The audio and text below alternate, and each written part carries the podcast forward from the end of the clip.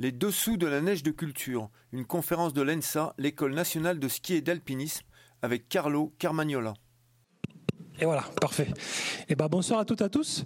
Donc en effet, on a un temps illimité ce soir pour parler de neige, je pense, c'est ce qu'on m'a dit. Euh, donc on va en profiter. Euh, moi, je viens en effet de l'autre côté des Alpes, euh, d'Italie, là où on mange bien, on va dire. Et, euh, et on m'a invité aujourd'hui pour vous parler de neige. Alors, c'est vrai que le sujet de base, c'est la neige de culture, neige artificielle, neige à canon, et ça, on va en parler. Par contre, on a estimé qu'avant d'arriver à comprendre les spécificités de cette neige, qui fait beaucoup parler aujourd'hui, bah, il faut quand même voir des choses sur la neige naturelle avant. Parce que pour comprendre les différences entre neige naturelle et neige artificielle, bah, il faut déjà avoir des idées de ce que c'est la neige naturelle. Donc, dans une première partie, euh, on va en effet parler de neige naturelle. Donc, ça, c'est le, plan de l'exposé, si vous voulez. Euh, neige naturelle, ce que c'est, comment ça marche, etc. Parce que si vous avez bien en tête ça, vous allez mieux apprécier les spécificités de la neige de culture que l'on va aborder euh, juste derrière. Et une fois que cette neige en station, on l'a produite avec les, les neigeurs, il faut bien sûr la travailler. Donc on va quand même aussi toucher un petit mot à, à la neige damée, à la neige de piste, et quelles sont ses spécificités par rapport à, la neige naturelle, à la neige de culture. Et après, à la toute fin, euh, à partir de minuit et demi, euh, plus ou moins, on va parler de changement climatique, euh, parce que ça c'est intéressant aussi. c'est euh, qu'est-ce qu'on est capable aujourd'hui de dire sur l'avenir des stations, avec ou sans neige du culture, bien sûr Combien de jours de ski on fera euh, dans 20 ans ou 30 ans dans certaines stations? J'en ai, ai, ciblé deux à vous montrer, mais si quelqu'un veut voir autre chose, on pourra, euh, on pourra essayer de trouver sa station et, aller voir combien de jours de ski on fera dans 30 ans. Alors on commence par la neige naturelle. Il n'y a pas plus beau que la neige. Donc euh, là, je parle par exemple au moniteur. Si vous n'aimez pas la neige, vous êtes trompé de métier. Donc euh, sortez de la salle, on vous donne deux minutes. Euh, si vous n'êtes pas passionné par la neige, voilà, il faut changer. Il n'y a, rien de plus beau. On verra aussi pourquoi c'est intéressant au niveau physique. Euh, moi, je dis tout le temps à ma copine, es la deuxième chose la plus belle que j'ai jamais vue. Et la première, c'est ça. Hein. Euh, donc là, c'est un flocon. Alors, c'est pas de la neige artificielle, ça, on verra. On fait pas ça dans un canon, on fait différemment. Euh, mais on commence par la neige. Alors, j'ai deux diapos en anglais, je suis désolé, j'ai pas trouvé l'équivalent, mais c'est très simple. C'est pour vous dire qu'on va parler de neige, que ce soit naturel de culture. Il faut voir la neige comme un élément. c'est marqué ici, manteau neigeux qui fait partie de quelque chose de plus vaste. Donc c'est ce qu'on appelle la cryosphère, toutes les surfaces englacées, enneigées. Donc on a les glaciers, bien sûr, les calottes polaires, les banquises, la neige sur le, euh, dans, le, sol, donc le permafrost. Donc euh, tout ce qu'on va raconter, c'est un élément assez spécifique, mais dans un milieu qui est beaucoup plus vaste. Et si vous regardez un petit peu sur nos planètes, la neige, dans une forme ou dans une autre, on la voit quand même presque de partout, à part euh, bah, en Afrique et au Brésil. Vous n'allez pas au Brésil pour chercher la neige, en tout cas. Ou en Australie, euh, c'est pas une bonne partie de l'Australie ne voit pas la neige. Mais sur la plupart, notamment de l'hémisphère nord, la neige, notamment la neige saisonnière qui nous intéresse, donc qui est en vert clair, on la voit quand même euh, assez souvent. Donc c'est quelque chose d'assez présent sur notre planète par rapport à d'autres planètes qui en voient un petit peu moins. Justement, euh, avant d'aller à la neige de culture, c'est le but, on commence par le système solaire. Donc je, commence un peu loin. Euh, imaginez de vouloir faire du bon ski sur notre planète. Eh ben, je vous ai mis trois planètes ou trois satellites qui permettent de faire du bon ski. On verra que la neige de culture serait presque pas nécessaire sur ces, ces zones-là. Euh, par exemple, sur Mars. Sur Mars, on a la montagne la plus haute du système solaire, ça fait trois fois l'Everest. Donc là, si vous voulez vraiment faire de la dénivelée, mais à, fond, euh, Mars, c'est la bonne destination. Donc, prochain stage ENSA, Mars, c'est à cibler. Alors, c'est de la glace de CO2. C'est pas de la glace entièrement d'eau, H2O. Ça, on verra, il y a une différence. Mais quand même, il y a de la neige. Euh, Pluton, c'est la meilleure planète euh, qui existe pour skier. Donc là, vous skiez en janvier, février, mars, tous les jours. Il y a à peu près 200 km de glace. Donc là, il n'y a pas de souci de, de, changement climatique. Euh, par contre, il fait moins de 220 degrés. Donc là, c'est dur quand même. C'est de la glace euh, dure. Donc euh, il faudra avoir du coup des, skieurs italiens qui aiment bien la neige dure et pas les skieurs français qui aiment la neige molle, pour vous dire. Mais il y a de la glace. Europe, c'est magnifique pour le ski de fond, c'est tout plat. Et il y a des calottes de glace. Par contre, il y a des crevasses qui font à peu près 200 km de, de profondeur. Donc, il faut aller avec des guides qui connaissent, mais c'est du bon ski. Donc pour vous dire que du coup la neige, on l'a de partout, euh, et même dans d'autres planètes. Là, je vous ai mis juste pour cette petite introduction des tableaux qui parlent de neige. Donc la neige, on aime bien, on la voit de partout, euh, on la voit dans les films, ça c'est une référence mythique qu'il faut connaître euh, de, neige. voilà, donc la neige, on, voit, on la voit de partout. Et en plus, on sait qu'elle est belle. J'ai commencé par ça. pourquoi elle est belle? Alors ça, c'est pas évident à dire pourquoi elle est belle. Hein. On, on, peut, on pourrait faire un cours, la beauté de la neige, la prochaine fois. Alors déjà, elle est blanche. Ça, ça nous plaît, c'est très blanc. Euh, albédo, pouvoir réfléchissant, euh, ça, on pourra peut-être y revenir. La neige de culture, en général, est plus blanche que la neige naturelle. Ça, on, va le dire. Euh, je ne sais pas si vous avez fait gaffe, la neige atténue les sons. Les paysages enneigés sont silencieux. Ça, c'est le pouvoir isolant de, la neige, notamment quand elle est pleine d'air, la neige fraîche. Il y a aussi un phénomène auquel vous n'avez jamais pensé, mais qui est super compliqué à expliquer, c'est que la neige lisse les paysages. Donc euh, vous avez des aspérités de cette surface, dès qu'il neige, ça lisse. Ça, pour un matériau qui est solide, c'est vraiment pas évident. Il est viscoplastique, elle est viscoplastique la neige. C'est pour ça qu'on arrive à lisser. Donc ça, il y a des papiers scientifiques assez poussés qui expliquent comment la neige lisse les paysages. Donc c'est là une combinaison entre la beauté esthétique de, ça et la complexité physique qui est derrière et qu'on va essayer d'explorer ensemble. Alors du coup, la question qu'on peut se poser, euh, là, on est encore sur la neige naturelle, on est bien d'accord. C'est quoi la neige? Est-ce que quelqu'un a une définition de neige? Euh, allez-y, on prend 30 secondes pour savoir, parce que une question qu'on peut poser à un gamin de 5 ans, c'est quoi la neige, ou à un moniteur de ski qui a passé 50 ans euh, en station et qui voit la neige tous les jours. Euh, comment? Alors c'est de la glace. C'est quoi la différence entre neige et glace? C'est bien, c'est une première réponse, mais c'est pas la neige ça. Avec un peu d'air, ouais, suffisamment d'air. Pas que. En fait, pour faire simple, qu'est-ce qu'il y a dans la neige? Il y a cinq choses dans la neige. Quand vous, sortez, là, vous prenez de la neige dans la main, vous avez cinq choses. Vous avez euh, de l'eau cristallisée, on l'appelle glace, très bien. Quelqu'un a parlé d'air, très important, glace, air. Il y a trois choses qu'on n'a pas dit. Des poussières, des noyaux, des poussières, ça, il y en a tout le temps. Il y en a dans la neige de culture, mais il y en a aussi dans la neige naturelle. Même si vous allez en Antarctique, dans des endroits hyper propres, il y a quelques nanogrammes par gramme d'impureté. Euh, qui font quelques microns, hein, tout petits, on ne les voit même pas, mais ils existent. Donc la neige n'est jamais propre, euh, ni à Chamonix, ni dans l'Arctique, etc. Donc euh, là, on a dit ça aussi, il reste deux choses. Qu'est-ce qu'on a dans la main quand on prend la neige? Un flocon, ça c'est oui, bien sûr. Du coup, c'est de la glace congelée avec de l'air. Il peut avoir quoi d'autre? Bah, En fin de saison ou au printemps, neige mouillée, la soupe, il y a quoi aussi? De l'eau. L'eau liquide. C'est pas la glace, c'est l'eau liquide. Voilà. Et après, la chose la plus intéressante qu'on oublie tout le temps, parce que là on peut demander à l'ENSA et on peut demander euh, à l'école primaire, il y a une chose qu'on oublie tout le temps, c'est la vapeur d'eau. Donc l'eau est présente dans la neige dans ces trois états liquide, la glace, euh, pardon, liquide, euh, l'eau, solide, la glace et gazeux, la vapeur d'eau. Ça c'est un élément essentiel parce qu'il n'y a pas beaucoup de matériaux sur la planète qui sont au même temps solide, liquide, gazeux. Hein. Donc vous skiez sur une piste, vous avez de la vapeur d'eau, de l'eau et de la glace. Si vous avez, je sais pas, du bois, il est solide. Euh, quand il est liquide, il est à 1000 degrés. Et après, il s'évapore. Mais on n'a pas d'autres matériaux qui, sont, euh, qui ont cette coprésence d'état. Ça, c'est l'une des difficultés de l'étude de la neige, c'est que ça, change tout le temps. Donc il y a ces cinq éléments. Alors, dans la neige de culture, on verra, il y a toujours les mêmes cinq. Hein. Donc, la composition chimique de la neige euh, naturelle est égale à la neige de culture. Alors là, j'anticipe un peu, j'ai mis huit échantillons de neige. Euh, donc euh, c'est des matrices cristallines de neige, euh, grossissement 20 fois. Donc on l'a fait avec un tomographe. Je ne vais pas donner tous les détails. Donc il y en a 8. 6 c'est de la neige. Neige que vous, avez l'habitude de voir quand vous sortez des pistes, vous êtes sur la piste. Un, c'est pas de la neige, c'est autre chose que la neige. Quelqu'un pourra peut-être deviner. Et un, c'est la neige de culture. Donc après, vous pouvez vous approcher et celui qui trouve la neige de culture parmi les 8 a gagné. Parce que si je ne vous dis pas, vous avez du mal à distinguer la neige de culture de la neige naturelle dans ce sens-là, au niveau de la, de la structure.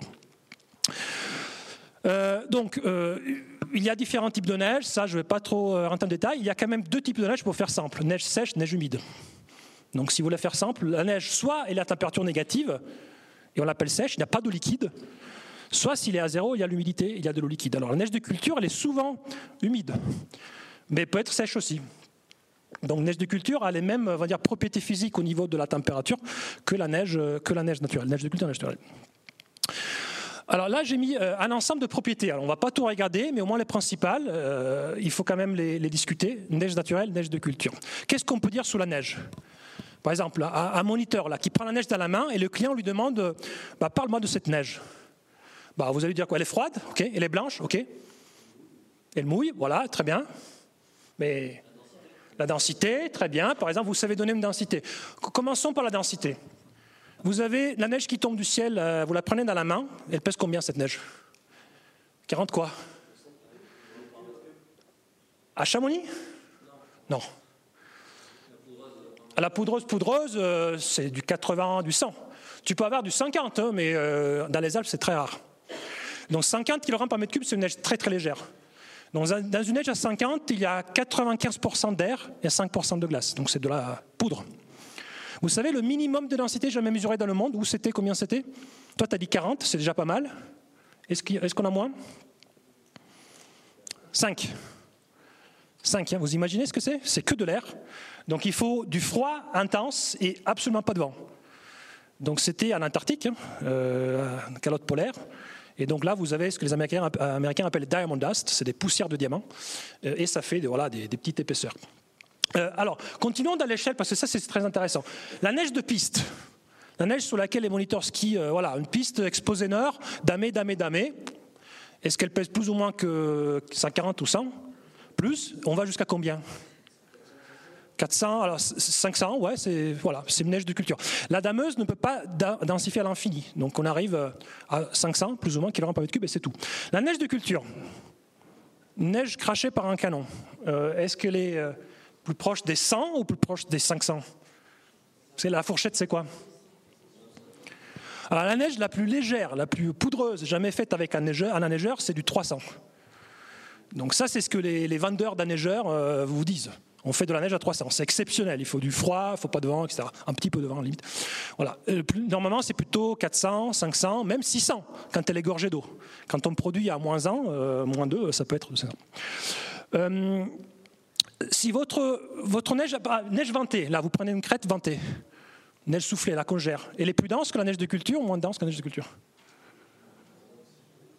Plus dense, 600. Belle congère ventée, 600. C'est-à-dire que le, vent brise les cristaux à un point euh, tel que la neige, au final, est plus dense qu'avec n'importe quel euh, neigeur ou euh, dameuse. Juste pour terminer, ça c'est peut-être intéressant aussi à dire, si vous damez, alors vous compactez votre neige, votre mètre cube de neige fraîche qui était à 50, etc., vous le compactez, au final vous avez un mètre cube de quoi? Vous avez chassé tout l'air, il reste quoi? Un mètre cube de glace pure.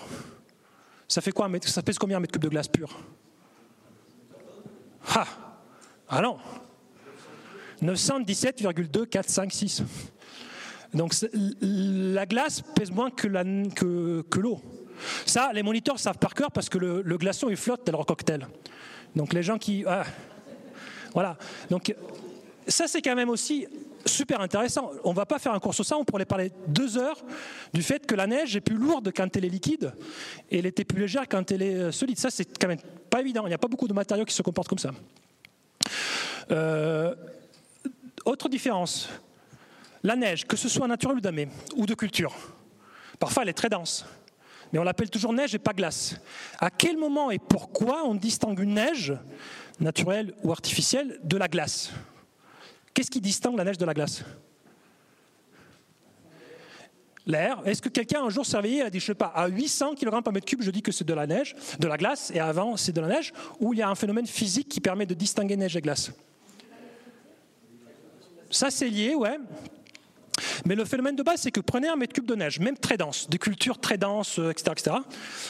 Si vous avez de l'air, une petite molécule d'air, elle pourra traverser il, faut chercher un chemin peut-être compliqué, mais on peut se passer. Donc la neige, même dense, est perméable au passage de l'air.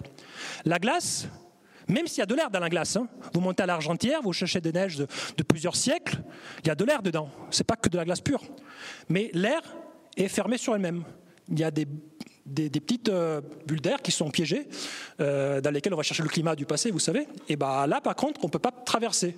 Donc la, la glace et on attend cet état-là à 850 à peu près, la glace n'est pas perméable au passage de l'air. Donc neige de culture, on l'appelle neige de culture et pas glace de culture, parce que même si elle est très dense, elle fait toujours passer l'air d'un côté euh, ou de l'autre.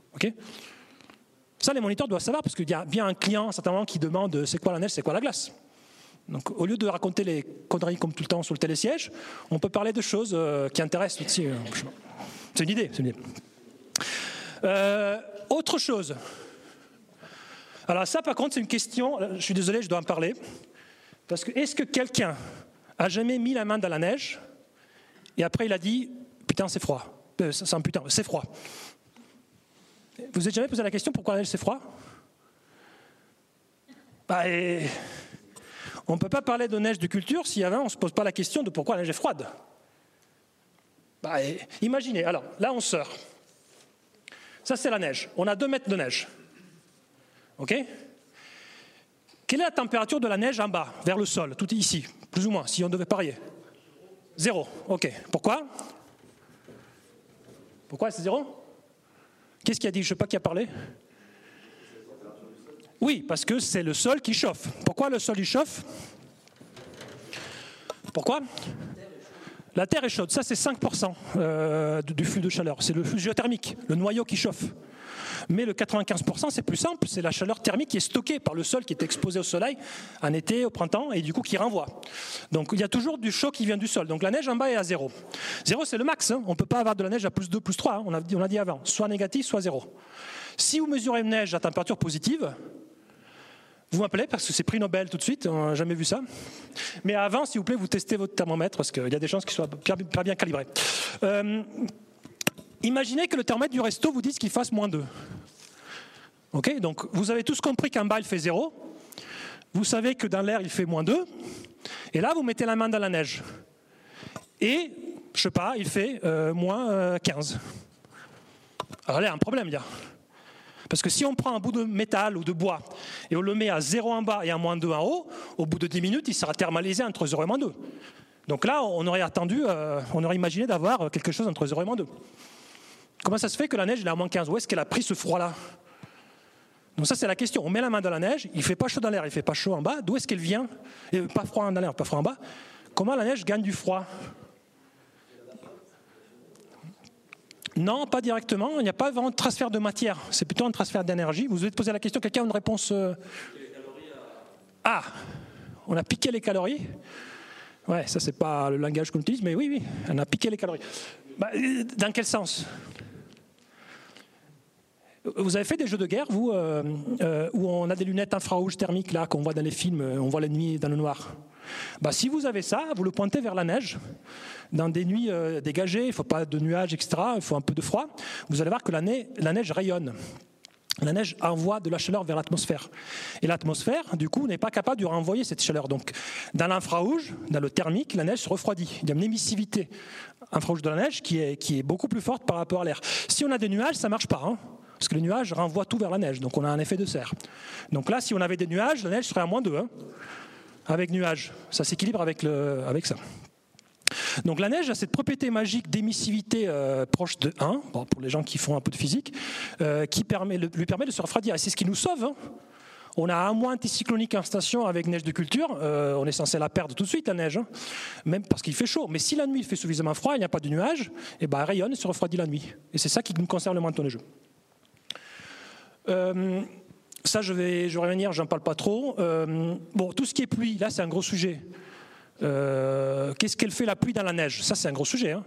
Il y a des gens qui passent leur vie dans notre laboratoire à étudier la percolation de l'eau liquide dans la neige. C'est un métier. Si vous voulez arrêter euh, de faire de moniteur et vous voulez faire un vrai métier, je vous conseille d'aller euh, voir les collègues qui font ça dans la vie et qui passent leur vie à voir les gouttelettes qui rentrent dans la neige. C'est super intéressant. Des gens un peu comme ça. Euh, alors la pluie ne fait pas fondre la neige. Hein. Ça, c'est une légende. Neige de culture, neige naturelle. La pluie ne fait pas fondre la neige. La pluie n'apporte pas, tu as parlé de calories, etc. La pluie n'apporte pas de calories. c'est moins de 6% ce que la pluie apporte. Par contre, on a l'impression que la neige disparaît, euh, disparaît je ne sais pas comment on dit, quand, quand il pleut. Pourquoi? Ça tasse. Et la fonte, elle est vraie, elle existe, mais elle est due à quoi? Quand il pleut, il fait quoi? Il fait chaud, il y a des nuages. Donc il y a une certaine fonte, c'est sûr. Mais ce n'est pas la pluie, c'est les conditions atmosphériques qui ont lieu euh, quand il pleut. Euh, autre chose intéressante, Imaginez la neige la plus gorgée d'eau, neige à canon, prenons neige à canon, un tas de neige qui vient d'être craché et qui est gorgée d'eau, neige dégueulasse, je ne sais pas comment vous l'appelez, la soupe. Combien d'eau liquide il y a dans cette neige d'après vous Un pourcentage? Chiffre. Beaucoup, donne-moi un chiffre. 80 80 Quelqu'un vote euh, ah, Le maximum d'eau qu'on peut stocker dans la neige, c'est 8%. Donc la neige la plus dégueulasse que avez jamais vue, c'est 8%. Alors pourquoi on ne peut pas dépasser 8% Qu'est-ce qui se passe dans la neige si tu mets plus de 8% d'eau? Ben, Tu colle. La neige, c'est une éponge. Donc ça rentre. Donc la neige la plus légère, neige de culture, par exemple, les gens qui font la neige de culture ont une échelle de 0 à 9. 0, c'est la neige qu'on appelle euh, sèche ou bonne qualité. Donc là, il y a zéro liquide. La neige dégueulasse, qui est 9 dans l'échelle, c'est 5%. Donc tout se joue entre 0 et 5% euh, d'eau dans la neige. Ça, on verra un petit peu. Euh, bon, pour le ski, comme on est à l'INSA, on peut faire une petite parenthèse euh, sympa. et après, on va passer vraiment à la neige de culture, parce qu'il faut quand même en parler aussi. petit test. Alors là, cette année, qu'est-ce qui skie bien dans la salle? Il y a bien un skieur de bon niveau là. C'est la mauvaise question à poser. Vous êtes tous bons. Voilà. Par contre, il y en a un parmi vous qui, cette année, veut battre son record de vitesse. Ok il est en forme, il a les bons skis, il a trouvé la bonne piste sans client, bien sûr, il n'y a personne. Voilà. Donc, quelle est la température de la, neige idéale des 2 cm de surface à laquelle vous glissez le plus vite? S'il y en a une. Alors, je sais pas, le plus froid, c'est moins 50, le plus chaud, c'est 0. Donc, d'après toi, c'est 0 quand elles font. Bon, il y a, une, personne qui dit zéro. Quelqu'un dit autre chose? Oui, ça dépend du ski. Euh, bon, un peu ça dépend du ski, mais là j'ai simplifié un peu. Tout le monde est d'accord sur zéro. Même les dameurs, on dit mieux que ça. Hein, hein? Moins 10. Comme ça, au pif. Ok. Voilà. Bon, on va pas tous les faire, hein, mais alors quand il fait très froid, on ne glisse pas bien. Ça, vous le savez. Pourquoi on ne glisse pas bien quand il fait froid? Parce qu'en fait, quand vous glissez, vous créez, que ce soit neige naturelle de culture, une pellicule d'eau qui fait 10 microns. Donc c'est tout petit, hein. on ne le voit pas à l'œil. Mais euh, c'est la friction du ski qui permet de créer cette pellicule d'eau. Donc s'il fait très froid, qu'est-ce qui se passe? Vous glissez, vous n'avez même pas le temps de créer l'eau que ça regèle derrière. Donc ça, ça a été découvert par les Norvégiens il y a 100 ans, quand ils sont partis en Antarctique. Et eh ben, ils avaient du fartage déjà à l'époque, ils glissaient pas parce que leur fartage marchait pour les neiges chaudes norvégiennes et ne marchait pas pour les neiges froides antarctiques. Ça, freine la neige froide. Euh, par contre, zéro. Pourquoi ça marche pas zéro? Parce que zéro, il y a de l'eau liquide. L'eau liquide, euh, ça fait effet ventouse. C'est ce qu'on appelle la capillarité. Vous mettez un petit film d'eau entre deux plaques de métal, ça les colle. Même chose entre le ski et le grain de neige, ça colle. Donc il faut éviter d'aller dans le chaud et il faut éviter d'aller dans le froid. Donc si vous faites des mesures, les boîtes qui font des skis, les de Rossignol font ça tout le temps, et eh ben c'est entre moins 4 et moins 5. Ok? Donc pour les skieurs qui font du KL par exemple, euh, ça c'est essentiel, il faut partir, ça joue, hein, euh, à moins 4, moins 5. Après si vous êtes un peu lourd, en neige froide, vous avez un peu plus de facilité à, glisser, alors qu'en neige chaude, on est tous freinés de la même façon. En descente, par exemple, la, neige froide, descente à ski, euh, c'est là où les, skieurs qui ont du gabarit ont un avantage, d'accord? Donc si vous partez tout seul, partez à moins 4, moins 5. Si vous partez euh, avec des copains, euh, s'ils sont plus lourds, il faut partir du coup quand il fait chaud, comme ça leur poids ne donne pas un avantage aux copains euh, en termes de vitesse. Il faut penser à tout. Hein. Bon, ça c'était pour la petite histoire. tout le reste, on le verra, on n'a pas le temps, mais c'est pas grave. La formation de la neige. Alors ça c'est essentiel par contre. Qu'est-ce qui se passe dans un nuage? Et, là, on commence à voir la neige de culture dans un nuage. Vous avez posé la question comment ça tombe du ciel les flocons? Alors déjà, vous prenez un nuage, vous le mettez à moins 40, il y a une partie de l'eau qui reste liquide. Ça, euh, on ne va pas le voir parce que c'est compliqué, euh, mais il y a ce qu'on appelle la surfusion. Donc vous prenez, la neige ne fond pas à, zéro, hein. la neige elle fond à moins 43,5. Euh, mais bon, ça c'est du détail. donc vous avez dans, la neige, dans le nuage des gouttelettes d'eau suspendues. L'eau va s'évaporer et passer en phase gaz, vapeur d'eau, et c'est le gaz, quand il y a des impuretés, qui va solidifier sous forme de glace. Donc tous les flocons, on verra des photos magnifiques, les flocons, les étoiles, et les autres types de neige qui tombent, avant d'arriver au sol, ils ont traversé les trois phases de l'eau. Ils étaient liquides, après gazeux et après solides. C'est ça euh, la raison pour laquelle on a des formes hyper différentes c'est la solidification de la vapeur d'eau qui crée des formes aussi variées, aussi différentes. Euh, ça dépend de l'humidité et de la température essentiellement du nuage. Dans un neigeur, un canon à neige, pour faire simple, euh, que ce soit une perche, un ventilateur, peu importe la technologie, est-ce qu'on fait ça ou on fait différemment? Est-ce qu'on reproduit le mécanisme naturel ou on fait différemment? Plus fort. Voilà, on oublie ça. On oublie ça. Donc si on fait qu'on des gouttelettes d'eau, est-ce qu'on aura des flocons Des étoiles? Non, on aura quoi? Des billes de glace, des gouttelettes congelées. Donc toutes les différences qu'on verra tout à l'heure entre la neige naturelle et la neige de culture sont dues au mécanisme de formation et à la géométrie du cristal. Là, on a des gouttelettes qui sont tout petites, hein, qui font 0,2, 0,5 microns, euh, millimètres, tout petit, mais ça reste des gouttelettes. On ne fait pas des, flocons. Et on a intérêt à ne pas faire du flocon. On verra pourquoi. Si on fait un neigeur qui fait du flocon, on est capable de faire. Euh, la piste, on la ferme à 9h30 du matin. Et on verra pourquoi. Après, super intéressant. Est-ce que vous aimez les abeilles? Vous pensez que je suis parti un peu loin, mais les abeilles, c'est quand même beau. Euh, non? Personne n'aime les abeilles? Ah, si, d'accord. Alors, c'est quoi, euh, c'est quoi le lien entre les abeilles et la neige? Vous n'avez jamais pensé à ça? Alors, la neige, et ça aussi, je peux pas me parler, mais ça, c'est vrai, et pour la neige naturelle de culture, si vous regardez les, neiges artificielles et naturelles à petite échelle, c'est exactement pareil. On ne sait pas distinguer. C'est toujours de la glace, de l'eau congelée. Hein. Et dans tous les cas, on a une symétrie hexagonale. Donc, quand on prend H2O, on, voilà, je ne veux pas rentrer dans la physique, mais on crée des formes hexagonales. Par exemple, tous les flocons qui existent au monde ont six branches, six côtés. On ne peut pas avoir des flocons à 8 branches, ni à 4 branches, ni à 12 branches. ça, je vous invite, en tant qu'expert de neige, ou en tout cas passionné de neige, à râler à chaque fois où, dans un resto, vous voyez des flocons qui ont 8 branches, par exemple. Ce n'est pas un flocon de neige. Okay J'en ai vu de partout. Des stations de ski que je ne vais pas citer, dans la vallée, ont dans leur symbole un flocon à 8 branches. C'est une aberration, d'accord? Vous rigolez, hein? Alors, petite histoire, petite histoire. Euh, juste avant le Covid, j'étais invité par la plus grosse boîte au monde qui fait la neige de culture, la deuxième euh, boîte au monde qui fait la neige de culture. C'est des Italiens. Du coup, je suis allé là-bas, dans les Dolomites, euh, à l'AG, donc tout le monde en costard, 300 personnes dans la salle, tous les gens sérieux. Et j'avais deux heures pour parler de neige, un peu comme ça, sympa. Moi, j'ai passé deux heures à leur expliquer pourquoi le logo de la boîte, c'est que de la merde. Parce qu'en fait, non, non, mais, c'est vrai, hein. Je ne vais pas citer la boîte, mais neige de culture. Hein. Ça, c'est le nom de la boîte que je ne cite pas.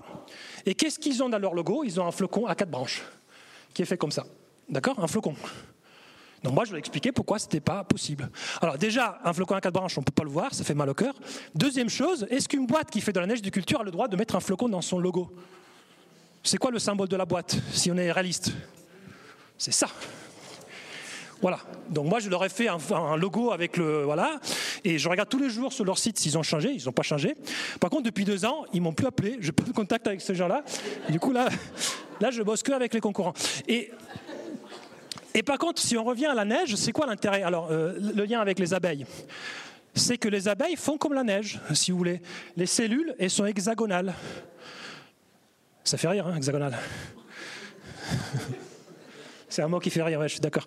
Euh, donc la neige minimise son énergie avec une symétrie hexagonale. Les abeilles minimisent la quantité de boulot à faire. C'est la, meilleure forme. Elle, aurait pu faire les abeilles des cellules euh, sphériques, rondes.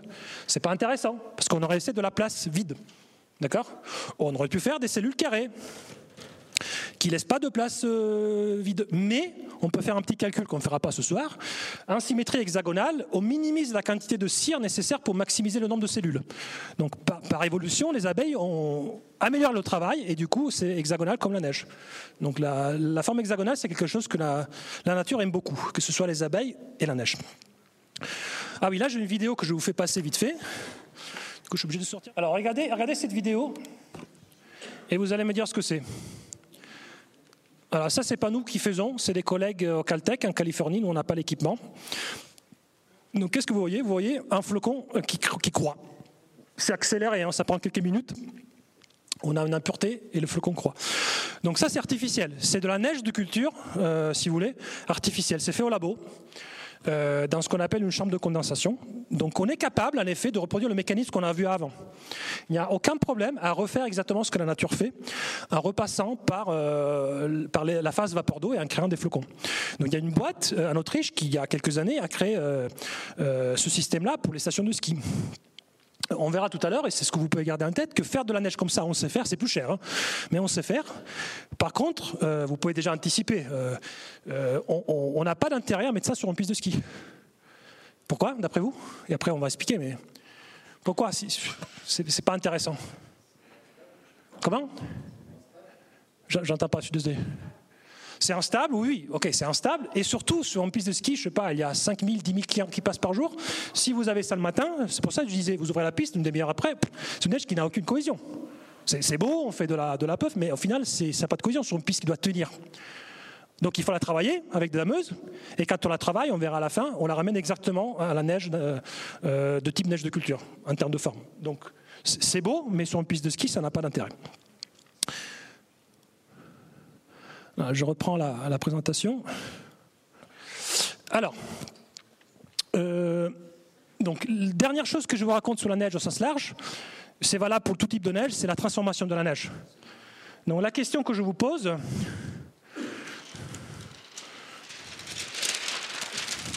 c'est ça. Imaginez d'avoir un flocon, les flocons qu'on a vus avant, ok? Il est tombé du ciel, il est beau, il est là. Vous le mettez dans une boîte, ok Où il fait moins 30. Pardon?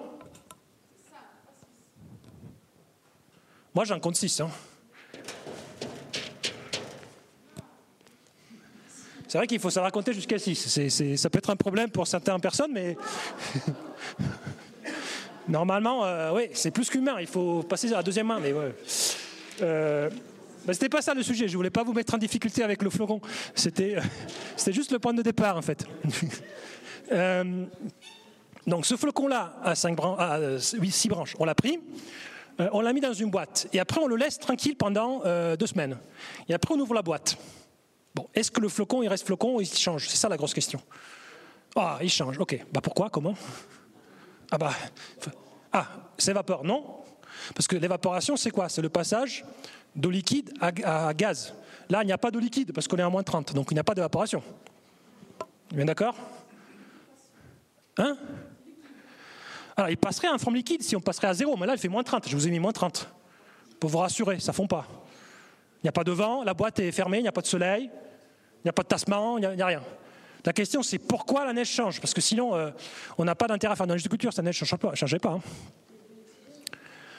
Comment? Si, si, il y a de l'oxygène. Là, j'ai pas mis du vide. Hein.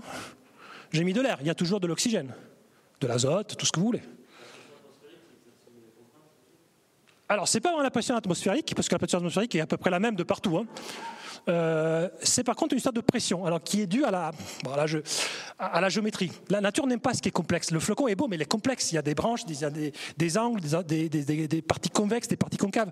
Donc en effet, il y a, c'est le seul mot compliqué, une tension de vapeur saturante, une pression, on va dire, qui est plus importante pour toutes les zones qui sont convexes. Toutes les pointes ont plus de pression. Donc elles ont une tendance à sublimer, à passer de glace à gaz. Et inversement, tous les creux ils ont moins de pression. Donc ce gaz-là aura tendance à solidifier dans les creux. Donc au bout d'un certain moment, quelle est la forme qu'on va retrouver? Ah, c'est ça, c'est une bille de glace. On les appelle grains fins. Ça fait 95% de la neige de piste. C'est la neige qu'on aime bien. Ah, le gobelet, c'est autre chose. Là, je ne parle pas de gobelet, là. gobelet, il y, a, un gobelet là-dedans. Je le vois. Mais le gobelet, on pourra en parler. Mais ça n'a rien à voir avec la neige de culture. Euh, j'ai une bonne blague, blague sur le gobelet, mais je ne peux pas la faire à l'instant. Euh, donc, hein? Oui, alors ça, c'est encore autre chose. Mais là, on reste dans le grain fin. Alors, c'est quoi l'intérêt d'avoir des grains fins sur une piste de ski? Imaginez d'avoir deux grains fins qui sont côte à côte. Qu'est-ce qui va se passer? La même chose. Toute la partie euh, convexe va sublimer. Et où est-ce qu'on va faire solidifier la vapeur d'eau? Là et là ça va coller les grains. Donc les grains se fritent, on appelle ça fritage, c'est la cohésion de la neige. C'est ce qui nous permet de faire du ski. S'il n'y avait pas ça, on ne ferait pas de ski. Vous avez ski sur du sable? Qu'est-ce que quelqu'un a ski sur du sable? Bah, c'est quoi l'intérêt de la neige par rapport à sable Le sable n'a pas de cohésion mécanique. Donc vous dérapez en fait, parce qu'il n'y a pas de cohésion.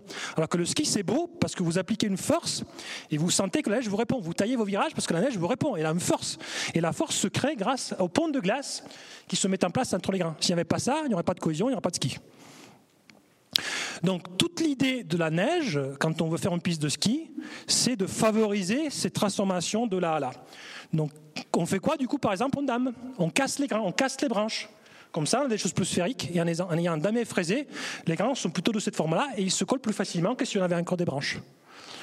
Et la deuxième chose, super intéressante, et là on revient en neige de culture, c'est que la vitesse de cohésion entre les grains dépend de leur taille. Imaginez d'avoir des grains gros comme ça, immenses. Est-ce qu'ils vont se coller entre eux facilement ou pas? Bah non, il faut des ponts de glace énormes, on va jamais y arriver. Dans la neige de gros grains, par exemple, quelqu'un parlé de la soupe, la neige de printemps, c'est des gros grains qui font 3 mm, 4 mm, n'a pas de cohésion. Sauf qu'il y a du regel, mais sinon on n'a pas de cohésion. Alors que si les grains sont tout petits, avec très peu de ponts de glace, on a de la cohésion. Donc dans la neige, tout ce qui est petit, c'est bien, ça prend de la cohésion. Et donc la neige de culture, exprès, on l'a fait petite. C'est des, des, sphères, mais on les fait 0,2, 0,3. Quand je dis petite dans la neige, c'est moins d'un millimètre. 0,2, 0,3 mm de diamètre. Donc c'est petit, ça prend de la cohésion mécanique. Si on faisait ça, il n'y aurait aucune cohésion. D'accord? Donc c'est pas une histoire d'être bien ou mal. C'est pas que la neige de culture elle est bien ou elle est mal. Il n'y a pas, euh, en tout cas, moi j'ai pas d'avis. Ça dépend ce que tu veux faire avec. Tu veux faire euh, de la poudre, c'est pas bien la neige de culture. Tu veux que la piste tienne avec une cohésion de frittage, bah tu fais ça. Il n'y a pas mieux. On peut pas faire mieux. Après, s'il y a l'eau liquide, euh, c'est le métamorphisme de fonte, on ne va pas en parler, mais là, euh, du coup, la, la capillarité, le regel, etc.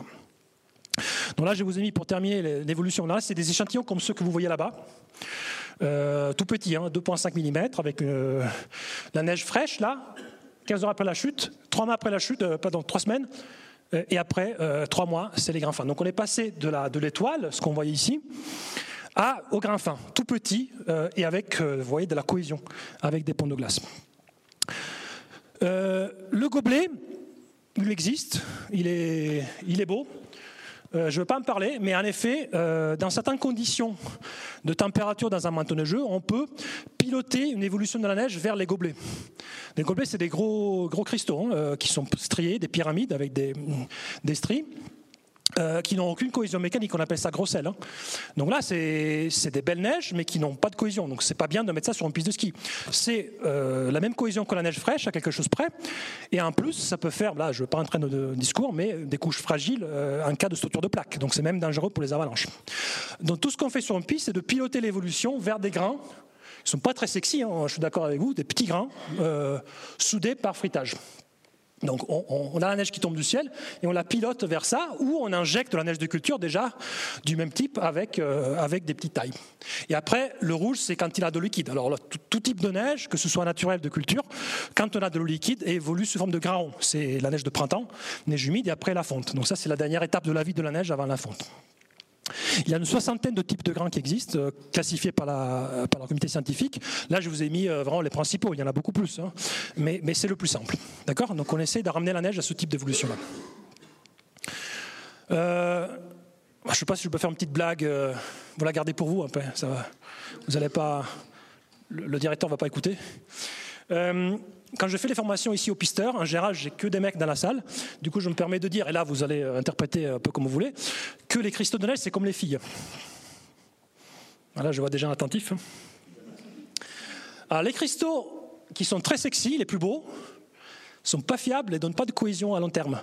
Euh, le, gobelet, le gobelet, il est magnifique, la neige fraîche, c'est magnifique. Il n'y a pas de stabilité là-dedans. Hein. Alors que les cristaux qui sont tout simples, là, un peu arrondis, un peu petits, bah là, il y a de la cohésion à long terme, d'accord? Ok donc ça, ça vaut ce que ça vaut. Euh, bon, ma copine est très chiante, du coup je me venge comme ça à l'INSA. Euh, là, il y a du coup des images de neige. On ne va pas tous les balayer. Des choses qu'on a vues, neige fraîche là-haut. Euh, pour vous dire, nous, on a un microscope au laboratoire. Quand il neige, on est un peu comme des gamins, on fait des photos avec vos sous. Hein, c'est des impôts publics. Hein, donc voilà, ça c'est les résultats de vos impôts. Euh, ça, c'est neige fraîche, neige fraîche, ça, c'est le gobelet hein, dont on a parlé. Neige givrée, euh, bouton de manchette, balle de fusil, euh, grain fin, face plane, grain rond, aiguille, colonne, plaquette. Bon. Il y en a pas mal, c'est quand même beau. donc ça, ça doit vous plaire. Si, si. Un nombre infini. Il y a autant de types de, de flocons de neige qu'il y a de flocons de neige. Donc euh, après, les formes sont similaires. Par contre, le type exact du flocon dépend des conditions locales de température et d'humidité. Donc les conditions ne sont jamais exactement les mêmes pendant la chute, la formation du cristal. Au laboratoire, on peut les contrôler vraiment très bien et on peut avoir des choses très similaires. Mais dans la nature, euh, c'est très variable. Donc on a des formes assez, assez variées. Alors si tu veux, on a deux géométries principales, les cristaux prismatiques et les cristaux basales. Donc les cristaux prismatiques, c'est ceux qui, vont croître sous les côtés. Par exemple, ça, on avait un petit noyau les six côtés du, germe de, congélation ont grossi sur les côtés, donc qu'on appelle les phases prismatiques, et on a des choses plutôt allongées sur le plat. Par exemple, aussi ça, les plaquettes. Là, il faut qu'il fasse suffisamment bah, froid, mais pas super froid. Alors que tout ce qui est allongé là-bas, c'est des cristaux euh, à croissance basale. Ça veut dire que c'est les faces du haut et du bas qui grossissent, donc ça fait des choses un peu allongées. Ça, on la voit. Hein. Euh, d'ailleurs, je parle au moniteur. Il faut tous avoir dans la poche la loupe pour regarder les cristaux. D'accord? Donc parce que avec un grossissement de 8 fois, c'est pas grand-chose, c'est la loupe classique de l'ANENA, vous allez voir aussi bien que dans les images ici. D'accord Et vous montrez aux clients, regardez que c'est beau quand il neige, etc. etc. Donc euh, c'est essentiel, c'est un instrument de travail essentiel la loupe, aussi bien que le ski, euh, pour voir tout ça euh, en vrai. D'accord après, il y a différentes formations combinées, donc je ne vais pas entrer dans tout ça parce qu'on n'a pas encore parlé de la neige de culture. Donc, ah, il y a une classification. Pour les gens passionnés, cherchez ce document-là. Il y a une version française parce qu'il y a une version française, mais si la version originale c'est en anglais. C'est la dernière classification mondiale de la neige euh, qu'on a faite en 2009. Et, et, donc, vous avez la liste des cristaux. Et pour la première fois, on a rajouté un cristal typique, spécifique, qui est la neige de culture. La neige de culture, c'est un type de neige euh, en soi. Euh, et donc, euh, par exemple, les, en station de ski, les pisteurs qui font les observations au niveau météo sont censés mettre, si jamais il y a un neigeur qui crache à côté de la zone de sondage, le symbole qui va bien de neige de culture. Donc, c'est quoi du coup cette neige de culture? Neige de culture. Bon, là, on commence du coup le cours, si vous êtes encore là. donc ça, c'est des, photos de, de, neige de culture. Euh, toujours fait au labo. Euh, alors, qu'est-ce qu'on voit? Bah, C'est des gouttelettes d'eau congelée. Bon, très bien. Donc la forme, c'est pas des sphères. Par contre, important qu'on le fasse, c'est petit. C'est très petit, inférieur à un millimètre. Donc ça, c'est ce qui sort d'un neigeur. Euh, on peut le caractériser avec, euh, avec euh, des systèmes plus précis. Donc ça, je ne vais pas trop en parler parce que je suis à la bourre, mais on peut aussi aller voir à la petite échelle. Donc là, c'est un échantillon de neige de culture prélevé à, Val Thorens et qu'on a, a examiné plusieurs échantillons. ça, c'est du coup l'image de l'échantillon de neige de culture. Donc c'est un agglomérat. Hein. là où c'est un peu plus des agglomérats comme ça, c'est de l'eau qui a congelé. Donc c'était une neige qui au départ était un peu humide. Euh, ça, ça fait un centimètre fois un centimètre. Euh, donc c'est de la neige de, voilà, assez compacte, euh, avec pas beaucoup d'air du coup, parce qu'elle est déjà plus dense par rapport à ce qu'on a vu, à ce qu'on a vu avant. là, c'est différents types d'échantillons de neige de culture. Donc là, c'est plutôt une neige de bonne qualité, pour vous dire. Là, c'est une neige de mauvaise qualité parce qu'il y a plus d'eau. Euh, tout ça, on ne va pas trop, euh, trop le détailler. Euh, par contre, les propriétés principales de cette neige, on va en parler, c'est un peu peut-être le but aujourd'hui. c'est quoi les caractéristiques de ce neige de culture? Alors déjà, sous les noms, on peut dire neige de culture, neige à canon, neige artificielle. Chacun a son avis. Neige artificielle, c'est plutôt négatif parce que c'est artificiel. Donc les stations de ski préfèrent neige de culture. les écolos préfèrent neige artificielle parce que ça montre que c'est artificiel. neige. Alors, en Italie, c'est quand même pas mal. En Italie, c'est neige programmée. Bah, c'est une neige qu'on décide quand on. Ah, voilà, on coupe. En Allemagne, c'est pas mal. Euh, les Allemands, ils disent neige technique. C'est une neige technique, bah, parce qu'on l'a fait quand même. Bon. En France, vous êtes hypersensible au langage, donc tout est. Par exemple, on ne dit pas canon à neige. Si vous allez dans n'importe quelle station de ski en France et vous parlez de canon à neige, euh, aux gens de la station, les niveauculteurs, le directeur de la station, ils vont vous attaquer. C'est pas un canon à neige, c'est un anneigeur. Ok? Aux États-Unis, vous allez aux États-Unis, snow gun, c'est c'est un pistolet à neige. Il n'y a pas de problème. En tout cas, ils ont tous un pistolet dans la poche. Donc voilà. Euh, donc le langage est important. Par contre, il ne faut pas non plus qu'on considère que le langage c'est tout. C'est juste une façon de donner un nom aux choses. Ça ne change pas la nature des choses. C'est quoi la nature des choses? Alors, c'est des, choses, on l'a déjà dites. Sphérique, bon, ok, petite taille, euh, masse volumique, on en a parlé. Ça se tasse pas beaucoup. Si vous avez un tas de neige de culture, ça se tasse pas beaucoup. Pourquoi? Qui est déjà dense. Donc euh, ça se tasse un tout petit peu, mais pas trop. Euh, alors il a une bonne résistance mécanique, ça on l'a dit, parce que c'est des grains qui se fritent assez rapidement. On n'a pas parlé de l'albédo. Alors c'est quoi l'albédo? Euh, la, capacité d'un matériau à renvoyer, à renvoyer la lumière. Par exemple, tout ce qui est noir a un albédo proche de zéro. Ça veut dire que tout ce qu'on lui envoie est absorbé. Donc c'est le, pourcentage de rayonnement solaire qui est renvoyé vers nos yeux par rapport à ce qu'on lui a donné. Donc je pense qu'on est tous d'accord. Si on voit quelque chose de noir, c'est parce que la même lumière de la pièce tombe ici, mais là, ce, morceau-là, il absorbe tout, donc on voit du noir. Albédo zéro. Si on voit du blanc, c'est la même lumière qui tape. Mais là, ça renvoie toutes les fréquences visibles, donc on voit du blanc qui est la somme de toutes les couleurs. Euh, la neige, elle est à quel albédo d'après vous, entre 0 et 1 ah, Le blanc parfait n'existe pas, plutôt 0,9. Donc ça, c'est ce qui nous sauve. Si la neige avait un albédo de 0,2, on ne ferait pas de ski. Elle fondrait trop vite. Donc, ce qui nous concerne la neige, c'est le fait que si l'albédo est 0,9, ça veut dire que 10% de la lumière, on l'absorbe, mais 90%, on la renvoie. Donc, ça ne chauffe pas. Euh, la neige de printemps, par contre, elle est plus sale, il y a des impuretés, elle est un peu plus sombre, il y a des branches. Voilà, elle est à 0,6, 0,7. Donc, elle absorbe 20 à 30% plus que la neige naturelle. C'est quand même pas négligeable. OK? Donc, qu'est-ce qui pilote euh, du coup l'albédo? C'est deux choses. La première, c'est la couleur euh, qu'on voit avec nos yeux dans le, dans le visible. 450, 750 nanomètres avec nos yeux. Euh, là, du coup, c'est les impuretés. Dès que la neige est sale, ça fond plus vite. Donc, par exemple, les dameurs, la, consigne des dameurs, c'est à chaque fois vous avez une perte de fuel, vous arrêtez la machine. Si vous commencez à étaler de fuel, ça fond tout de suite la neige. ou si vous mettez de la terre avec la lame. Euh, donc ça c'est évident. Mais il y a un deuxième phénomène dont on ne parle jamais, qui, pilote la vitesse de, fonte, c'est la dimension des grains. Imaginez d'avoir euh, une autre feuille. Bah, je vous la fais comme ça.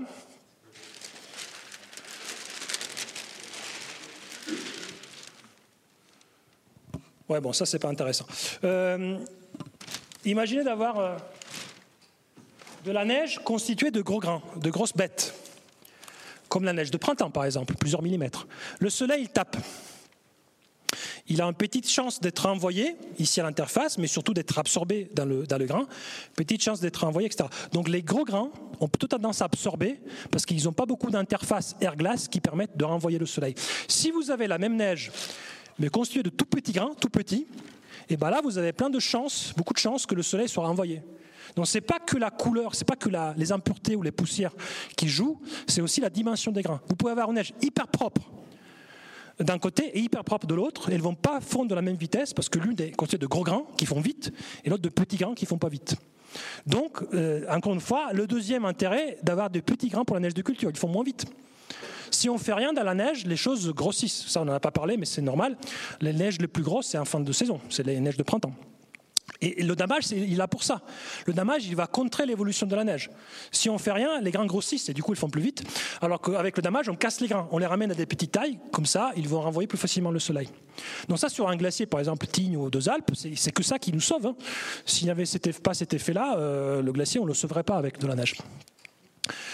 Métamorphisme de fonte. Alors ça, c'est aussi intéressant. La neige de culture ne peut pas se transformer en gobelet, par exemple, ou autre chose. La neige de culture va rester neige de culture. Elle peut disparaître, elle peut fondre, mais la seule façon de changer ces grains-là, c'est par humidification. Tant qu'il n'y a pas de température zéro ou positive, la neige ne bouge pas. Donc c'est un type de neige qui est assez stable, assez solide. Parce qu'on ne peut pas le changer en autre chose. Il ne sera jamais euh, modifiable, sauf que par l'humidification. Euh, autre chose qui est essentielle pour les skieurs, il y a la neige de culture.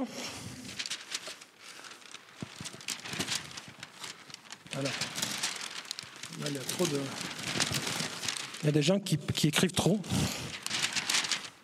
Bon, prenons celle-là. Quand vous avez euh, dans un enneigeur une gouttelette qui va congeler, d'accord? Comment elle, va congeler d'après vous? Euh, Je sais pas, de l'intérieur à l'extérieur, de l'extérieur à l'intérieur, les petites gouttelettes qu'on congèle dans un enneigeur de l'extérieur à l'intérieur, c'est le froid de l'air qui le congèle. Hein. Et donc, on a toujours, tout le temps, des coques de glace alors que parfois le noyau il est encore humide. Ça veut dire qu'on a l'impression que le cristal est déjà entièrement congelé, alors que la congélation n'est pas complète et on a encore de l'eau à l'intérieur. Donc ça, ça a énormément de conséquences sur le travail de la neige. Par exemple, quand on fait des tas, on ne les attaque pas avec les dameuses juste derrière. On attend que ça sèche. Parce que si jamais on attaque trop tôt, il y a cette eau piégée qui est là, on casse la coque, on étale de l'eau et ça fait des plaques à glace et les clients ne sont pas contents. Donc il faut attendre toujours que la neige sèche même à l'intérieur. Deuxième conséquence, pour les skieurs, souvent la pression de l'eau est suffisante pour casser elle-même la coque. Et donc la neige de culture n'est pas tout le temps sous forme de billes de glace, mais plutôt sous forme de coques, de morceaux de coques de glace. Et ça, c'est super important parce que euh, ça nous donne euh, l'abrasivité de la neige. Si vous prenez la neige de culture, vous la passez sous le bras, c'est abrasif souvent. Vous, le, sentez que c'est abrasif. Donc si c'était vraiment des billes de glace, ce serait pas euh, le cas, mais c'est des coques, des morceaux de coques, et donc c'est abrasif pour cette raison. Et donc il y a un fartage spécifique à la neige de culture pour contrer cette abrasivité qui est due au fait d'avoir des éclats de, neige, de coques de glace. Bon, il y a différents systèmes, je ne vais pas en parler euh, parce que j'ai pas le temps. Comment ça marche euh, bah, Comment ça marche euh, Ça, c'est évident. On a de l'eau et on l'injecte dans l'air et elle congèle avec l'air froid. Ça, ça ne suffit pas. Il faut injecter aussi ce qu'on appelle des noyaux de nucléation. Ça veut dire quoi? Ça veut dire que, je vous ai dit, avant la neige, dans un nuage, l'eau congèle à moins 40. On n'a pas moins 40 dans les Alpes, rarement. Donc pour la faire congeler à moins 5, on n'injecte pas que de l'eau. Si vous prenez de l'eau, des gouttelettes d'eau, et vous les lancez, dans la neige à moins 3, vous allez avoir de l'eau. Ça ne va pas marcher. Pour que ça marche, il faut injecter des petits noyaux de glace, on les appelle des noyaux euh, de nucléation, qui marchent un peu comme les impuretés. Dans un nuage, dans les impuretés, dans un canon à neige, on a des germes de glace petit. Donc c'est la rencontre entre l'eau pulvérisée, on appelle ça jet d'atomisation, et les grains de glace qui sont produits à côté dans une chambre de nucléation, qui permet au jet de, congeler par la suite. Donc on n'a pas de chimie là-dedans, on n'a rien. On a des morceaux de glace et de l'eau euh, pulvérisée qui congèlent. Donc c'est un mécanisme plutôt naturel. Euh, ça a des coûts, ça on verra, ça consomme de l'eau, mais il n'y a pas de chimie là-dedans. En tout cas en France, il n'y a pas de chimie. Alors, un élément essentiel, c'est euh, la température humide. Donc ça, il faut se poser la question. Euh, imaginez de sortir en station de ski demain. Et euh, la, température du, restaurant, le thermomètre du restaurant vous dit qu'il fait moins 2. et pourtant, il n'y a aucun neigeur qui fonctionne. Le jour suivant, il fait, disons, moins 1. Donc il fait plus chaud.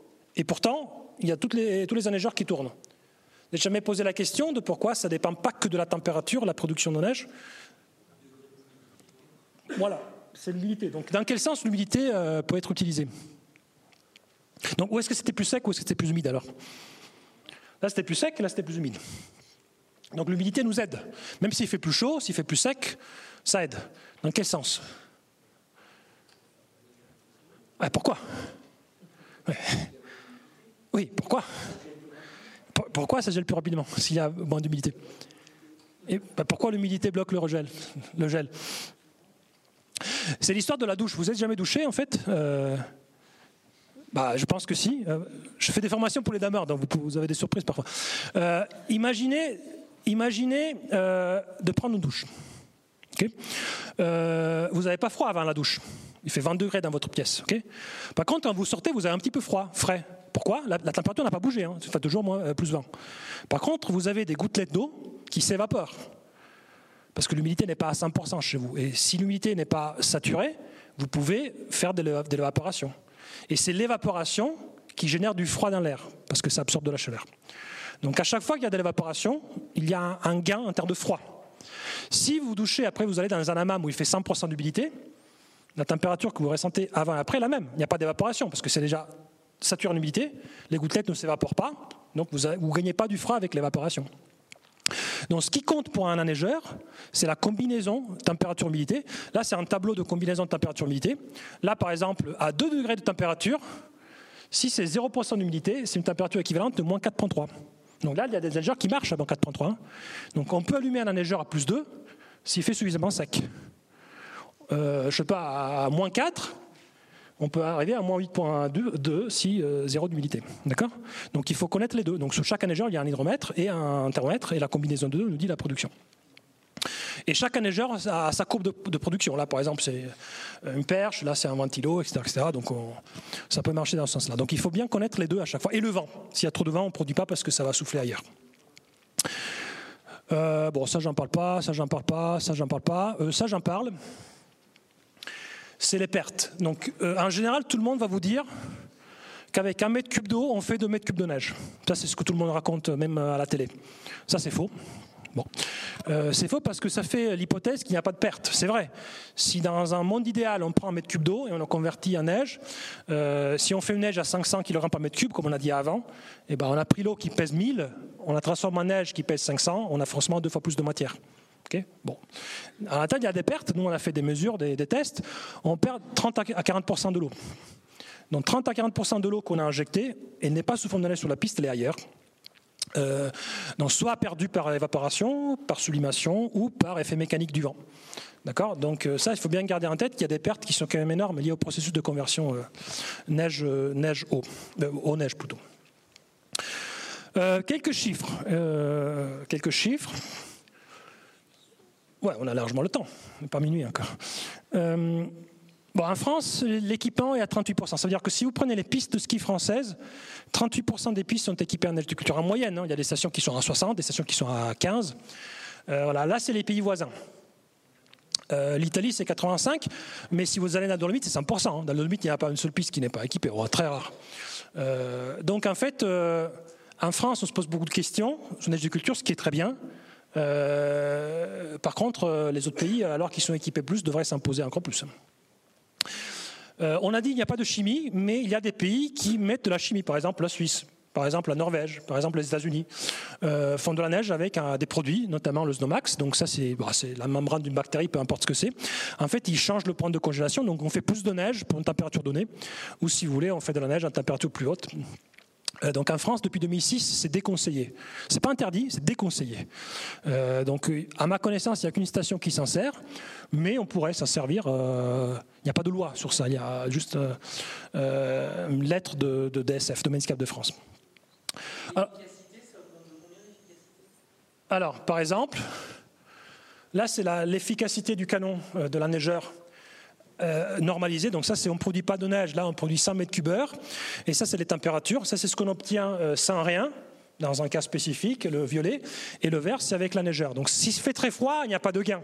Ça sert à rien. S'il fait très froid, à moins 25, vous produisez aussi bien sans avec le Snowmax. Par contre, si vous voulez produire à moins 5, bah, peut-être que vous n'allez pas y arriver à Snowmax, et avec le Snowmax, vous avez déjà une production de 40 mètres cubes heure. Donc ça vous décale de quelques degrés vers la droite la possibilité de produire. Donc c'est là où c'est intéressant, un marginal.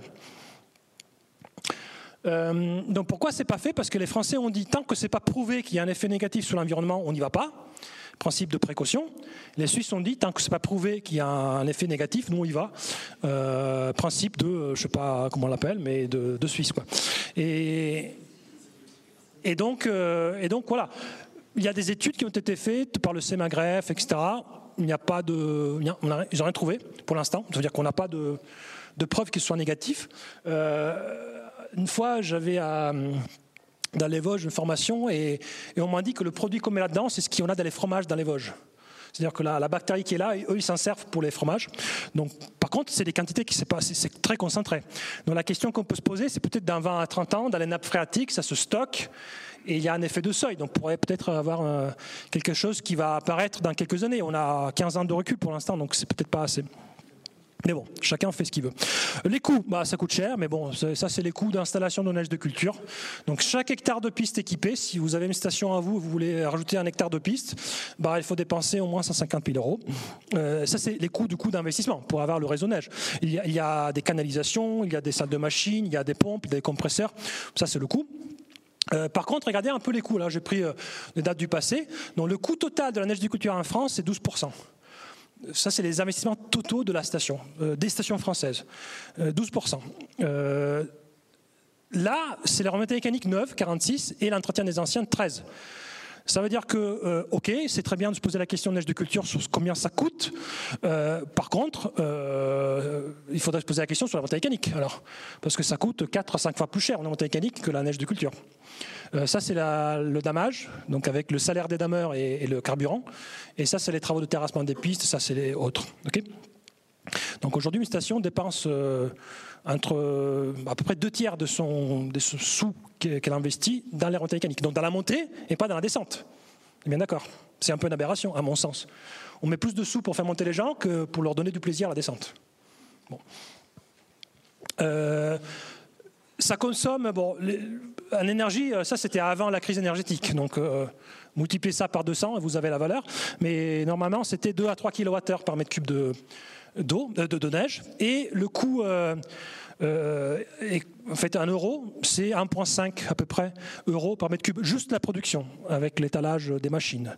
C'est à peu près 3 euros si on considère l'amortissement des investissements. Euh, donc une station euh, passe combien d'eau Ça dépend. la plus grosse station qui consomme en France, c'est la Plagne, c'est un, million et quelques. Donc ça fait à peu près du coup 3 millions de coûts pour produire tous les ans la neige de culture.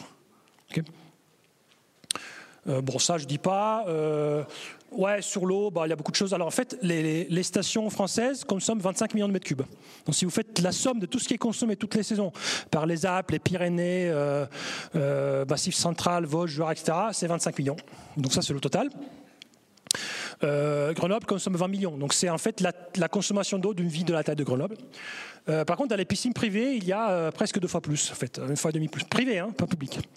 Donc si on se pose la question sur l'eau qui est consommée par la neige du culture, il faut se poser une question sur l'eau des piscines, parce que c'est plus important. Et en plus, là, dans les piscines, on met par contre de la chimie. Vous voyez?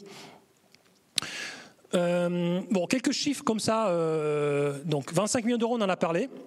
C'est le chiffre de, consommation. Alors, c'est beaucoup, c'est pas beaucoup, ça dépend. Hein. Ça veut dire que si vous parlez avec EDF et vous parlez à un technicien EDF de millions de mètres cubes, il va rigoler. Hein. parce que EDF turbine des dizaines de milliards de mètres cubes par jour. Euh, donc, c'est rien. Par contre, à l'échelle d'une vallée, d'une commune, localement, il peut avoir un effet, une pression sur la ressource d'eau. Euh, euh, et donc, c'est à voir au cas par cas.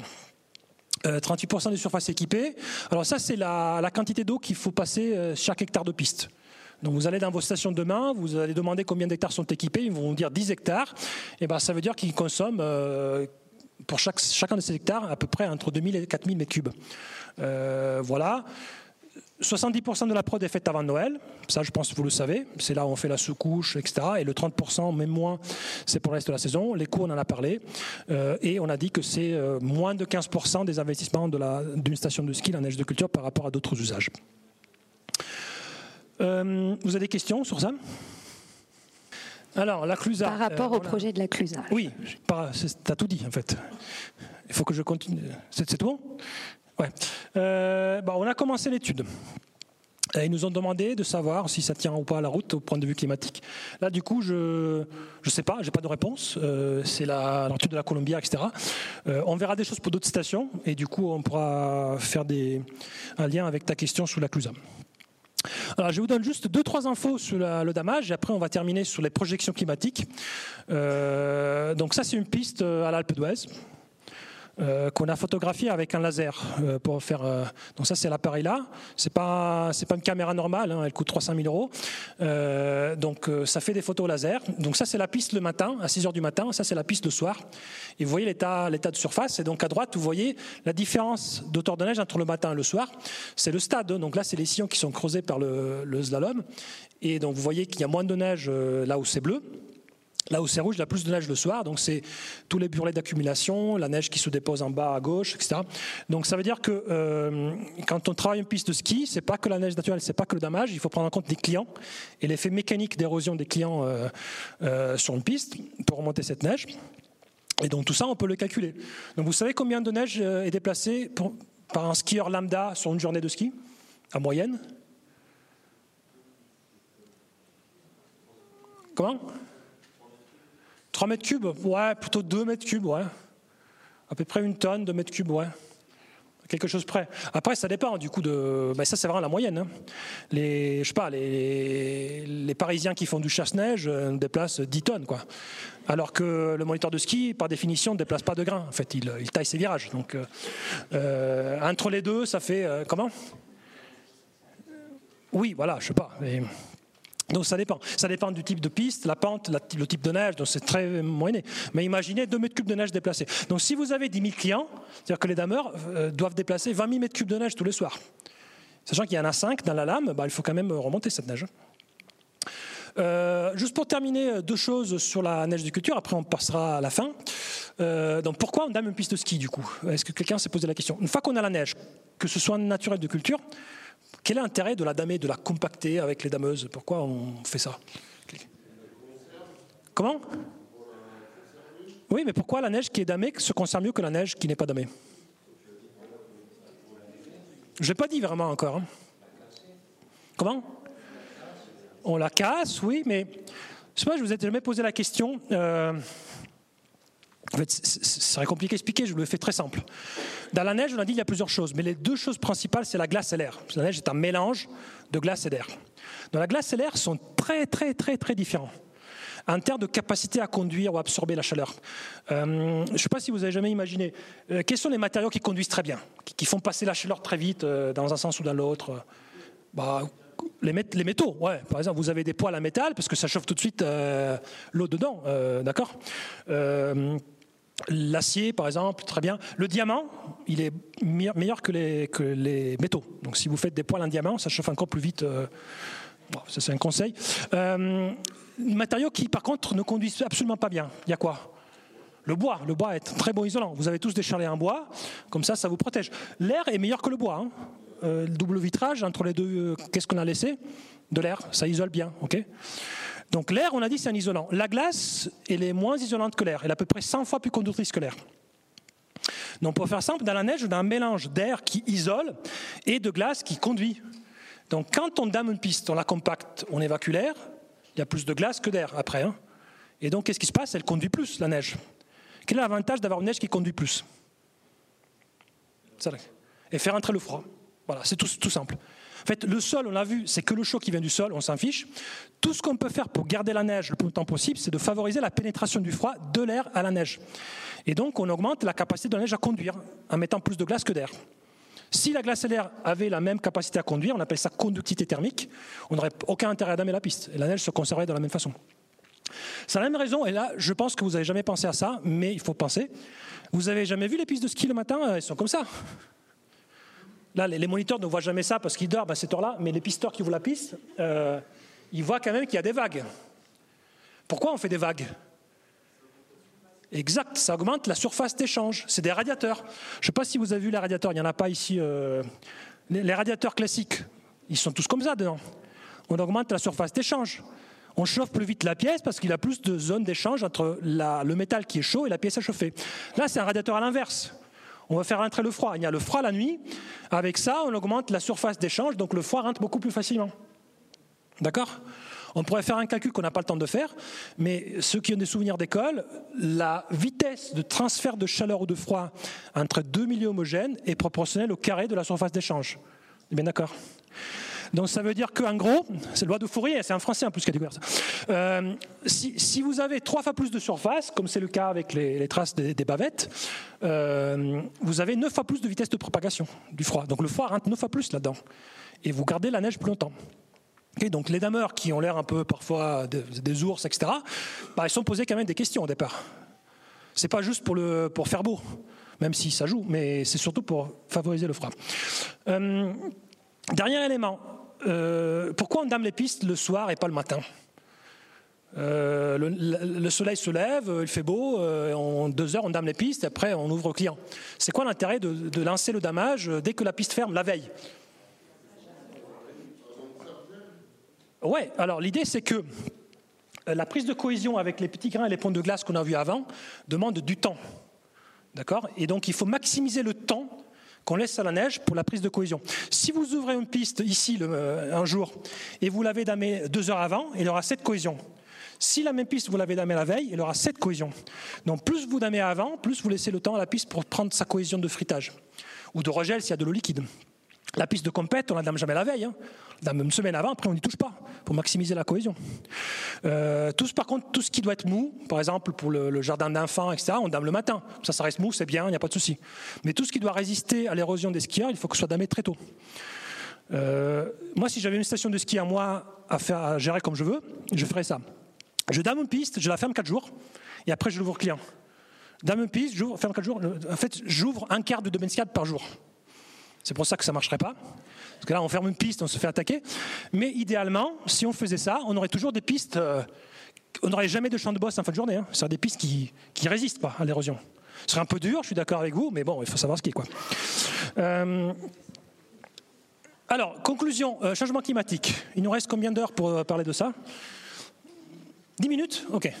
bah, je, peux dire beaucoup de choses en 10 minutes en parlant beaucoup plus vite. Alors, ça, du coup, c'est le schéma qu'il faut apprendre par cœur euh, ce soir avant d'aller se coucher. Euh, en plus, c'est en anglais, bon, c'est pas grave. Donc, c'est le schéma du modèle qu'on utilise. Tout ce que je vous raconter un peu comme ça avec les mains, on, sait le calculer, le simuler avec des modèles. Donc, ça, c'est le modèle euh, numérique de neige qui prévoit l'évolution de la neige. Vous le connaissez, parce que les gens qui font un peu de hors-piste, ski de rando, etc., qui regardent les prévisions Météo France, qui se trompent jamais, ou presque, vous allez regarder le BRA, bulletin d'estimation de risque d'avalanche, il y a un risque d'avalanche qui est estimé à 1, 2, 3, 4, 5, on est bien d'accord bah, Il est calculé avec ce même modèle. Euh, et ce même modèle, nous, on l'a, euh, moi et mon équipe, on l'a modifié pour, euh, mon équipe et moi, il faut dire en français, on l'a modifié pour faire tourner ça sur les pistes de ski. Donc on a, on a rajouté un module physique qui décrit le tassement de la neige et le brassage des couches de surface avec la fraise et la neige de culture qui est rajoutée donc on est capable de simuler ce qui va se passer en termes de, compactage, de fraisage, de fonte, de percolation de liquide, d'effet de vent, etc., sublimation, etc., etc., euh, et en neige naturelle, et en neige damée, et en neige de culture. Donc avec ce modèle, du coup, on est capable de faire des projections, parce que si on a des projections climatiques, euh, du GIEC, euh, du PCC, eh ben on les donne à manger à ce modèle, et on est capable de savoir combien de neige il va nous rester sur une piste de ski. Donc en gros, c'est euh, le but de, l'outil Climsto, que peut-être quelqu'un a, déjà entendu parler de ça, parce qu'on a équipé 135 euh, stations en deux ans avec cet outil-là. Donc il y a une chance que les stations que vous connaissez soient déjà équipées. Euh, et donc ça, voilà, ça combine les projections climatiques avec la modélisation de la neige, la prise en compte de la topographie locale et les équipements de la station. Donc on va vraiment mettre les anneigeurs là où ils sont, les pistes où elles sont, les remontées mécaniques, etc. C'est un simulateur en fait de, de projection climatique. Sur l'aspect projection climatique, alors là, euh, c'est sûr qu'en 10 minutes, ça va être un peu chaud de vous parler de ça. Est-ce que quelqu'un euh, a des idées sur le changement climatique qui veut exprimer comme ça euh, devant tout le monde? Non? Bon, très bien. Est-ce qu'on pourrait rentrer dans un débat sous les scénarios, sous les émissions de gaz à effet de serre, sur tout ce que, tout ce que vous voulez. C'est intéressant, ce n'est pas le sujet. mais bon, si vous avez des questions, on peut, on peut en parler. Aujourd'hui, j'étais euh, en arrivant ici à Chamonix, euh, en direct sous la BBC, euh, sous des questions de changement climatique sur les stations. Ils m'ont appelé il y a deux heures. voilà, donc j'ai fait, la route en parlant avec la BBC et ils se posaient exactement cette question-là. quels sont les effets des différents scénarios d'émissions de, gaz à effet de serre sur l'état d'enneigement des stations de ski françaises en 2050 donc en gros, qu'est-ce qui va se passer d'ici 30 ans, d'après ce qu'on peut dire? Alors qu'est-ce qui va se passer? Je vais vous dire. Alors, est-ce que quelqu'un skie dans les Alpes du Sud? Personne ne skie Toi? Quelle station? Vars, ok. Vars, tous? Serre Chevalier, ouais, ça c'est du du Sud un peu. C'est une station des Alpes du Nord implantée dans les Alpes du Sud, on va dire. Euh, Vars, c'est bien. Ce serait mieux s'il y avait la liaison cette année, mais bon, on fait avec. Euh, donc Vars, c'est euh, là. Euh, Serre Chevalier, c'est la seule très grande station des Alpes du Sud, elle est là. Donc c'est quoi tout ça? En fait, on a étudié l'année dernière 48 stations des Alpes du Sud par rapport à leur capacité à faire face aux effets du changement climatique avec leurs, équipements. Donc je ne veux pas vous dire exactement ce que c'est, mais c'est un indicateur qu'on a développé qui s'appelle l'indice de fiabilité de l'enneigement, qui varie entre 0% et 5%. Donc 0% c'est rouge, 5% c'est vert. Donc 0% en gros ça veut dire qu'il n'y a aucune piste de ski qui peut être ouverte du début à la fin de la saison et 5%, c'est-à-dire qu'il y a tout le domaine skiable qui peut être ouvert du début à la fin, euh, avec des, probabilités. Hein.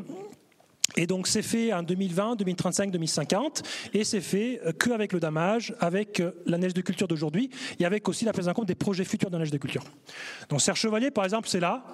Bon, c'est du vert pas très foncé si on n'a pas de neige de culture. Avec neige de culture, on n'est pas mauvais. Bah, vous voyez que si on regarde les Préalpes, bah, ça c'est le Mont Ventoux. Hein, si vous avez des chalets dans le Mont Ventoux, il euh, faut faire du, faut prendre le VTT. Euh, bon, là, c'est des stations qui. Voilà, ça dépend des stations, en fait. Vous pouvez regarder au cas par cas.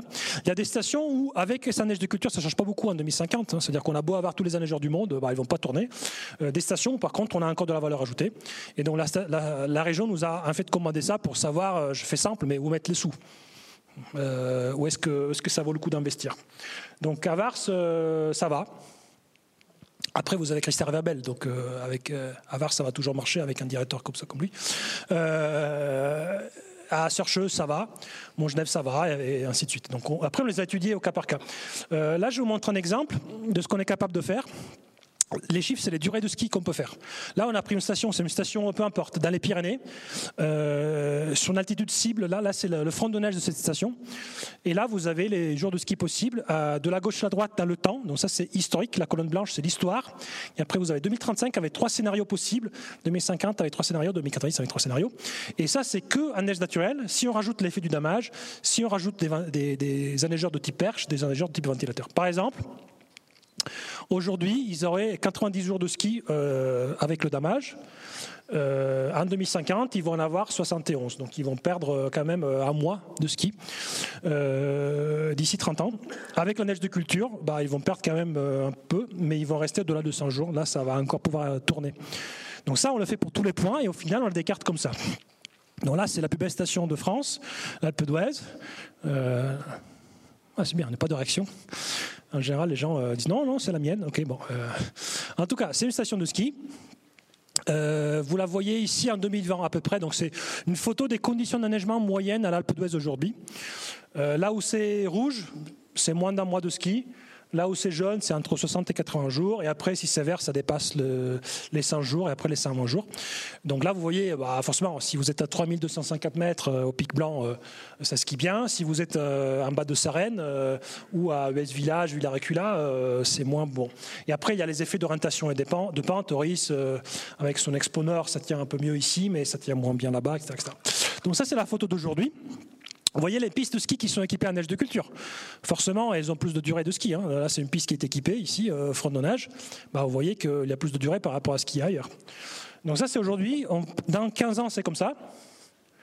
Donc dans 15 ans, euh, ça va pas s'améliorer. Hein. Là, j'ai pris le pire scénario. Hein. Je vous ai pas dit, mais c'est le scénario qui ne prévoit pas euh, de politique de contrôle des émissions de gaz à effet de serre. Euh, voilà. Et ça, du coup, c'est la saison dans, dans 15 ans, et ça, c'est la saison dans 30 ans. Euh, voilà, donc qu'est-ce qui va se passer? Bon, le ski, on va skier à l'Alpe dans 30 ans, il n'y a pas de souci. Par contre, on va skier une partie de la saison que sur de l'artificiel. Et regardez un petit peu les bas, hein. là, on est à 1200 mètres, même en neige de culture. Euh, on n'a pas du vert foncé, hein. on va faire maximum euh, 3 mois, mais grand max de ski, même avec neige de culture sur le bas, parce que le froid ne va pas être suffisant pour produire. Même chose ici. Vous voyez, c'est du, du jaune et c'est pas du vert, même en neige de culture. Euh, donc chaque station est différente, hein. chaque station a euh, son fonctionnement, ses caractéristiques. Je vais vous montrer pour terminer du coup une vidéo qui dure euh, deux minutes ou par là. donc ça c'est, vous voyez la date qui change, vous voyez l'échelle et les durées d'enneigement avec et sans neige de culture. Donc ça c'est encore une fois avec le pire scénario, mais bon, il n'y a pas énormément de différence à l'échelle 2050. après on a zoomé sur les différents secteurs pour voir les projets. Euh, bon, les gens qui connaissent, ça c'est le secteur de Montchéri. Donc ça, c'est ce qui va se passer s'ils font des projets. Là, par exemple, une extension du domaine avec une nouvelle piste. Là, c'est l'état d'aujourd'hui. Donc, qu'est-ce qui va se passer si on fait rien? Qu'est-ce qui va se passer si on fait des choses? Euh, Est-ce que ça tient ou pas? Là, vous voyez par exemple que le front de neige est délicat, hein, même en neige de culture. Euh, et après, on a d'autres équipements sous l'autre versant de, de la station. donc, vous allez voir le, le zoom là sur cette heure-là. Donc là, c'est une seule piste qui est un projet neige de culture, vous la voyez ici. Bah, elle va se comporter comme ça, euh, alors que si on fait rien, elle va si on la dame seulement, elle va se comporter comme ça. Donc le jaune, c'est deux mois de ski à quelque chose près, hein, donc c'est pas énorme. Hein. On skie euh, mi-janvier, mi-mars, et après, euh, après on plie. Et le vert, ça devient confortable. Si on n'a pas de vert, voilà, on n'est pas, on n'est pas bon. Les points hauts, là, on est à 1800 mètres, même sans neige de culture, bah, il y a plus de neige, mais ça ne veut pas dire que ce soit vraiment très confortable. Là, sur Chavannes, en fait, là, c'est un front de neige en altitude. L'idée, c'est de d'avoir euh, des, ascenseurs qui remontent là et d'équiper ça comme front, vrai front de neige de la station en oubliant euh, la partie basse. Et donc avec des, projets hein, là, de neige de culture, de, renforcement de ça. Euh, voilà. Donc là, je vous disais, on a étudié euh, pas mal de stations et on va dire la dernière année, euh, j'ai fait quasiment que ça, moi, euh, des projections de, neige en station. Là, on commence à faire en Suisse, en Italie, en Espagne et en Andorre, parce que c'est un produit qui, pour l'instant, est encore unique au monde, donc on nous demande de faire ça dans notre station. Après, du coup, si vous avez des questions spécifiques à une station, si on l'a déjà étudié, hein, c'est pas sûr, mais si on l'a déjà étudié, comment? Alors, à Chamonix, on a commencé, en fait, on est pour les, pays du Mont Blanc, 13 stations. Il n'y a pas que Cham, il y a aussi Saint-Gervais, Megève, etc. Et bah, tout ça, c'est un cours de discussion. Donc on n'a pas encore étudié, mais ça va, ça va arriver. Quoi. Donc un autre Savoie, on a pas. En fait, on a commencé dans le Jura, après dans les Pyrénées, après en Savoie, et Haute-Savoie, c'est les derniers à s'équiper. Hein. Donc c'est qu'on se pose moins de questions parce qu'on est plus haut, etc. Mais ça arrive petit à petit. On a commencé vraiment avec les stations qui avaient des gros problèmes.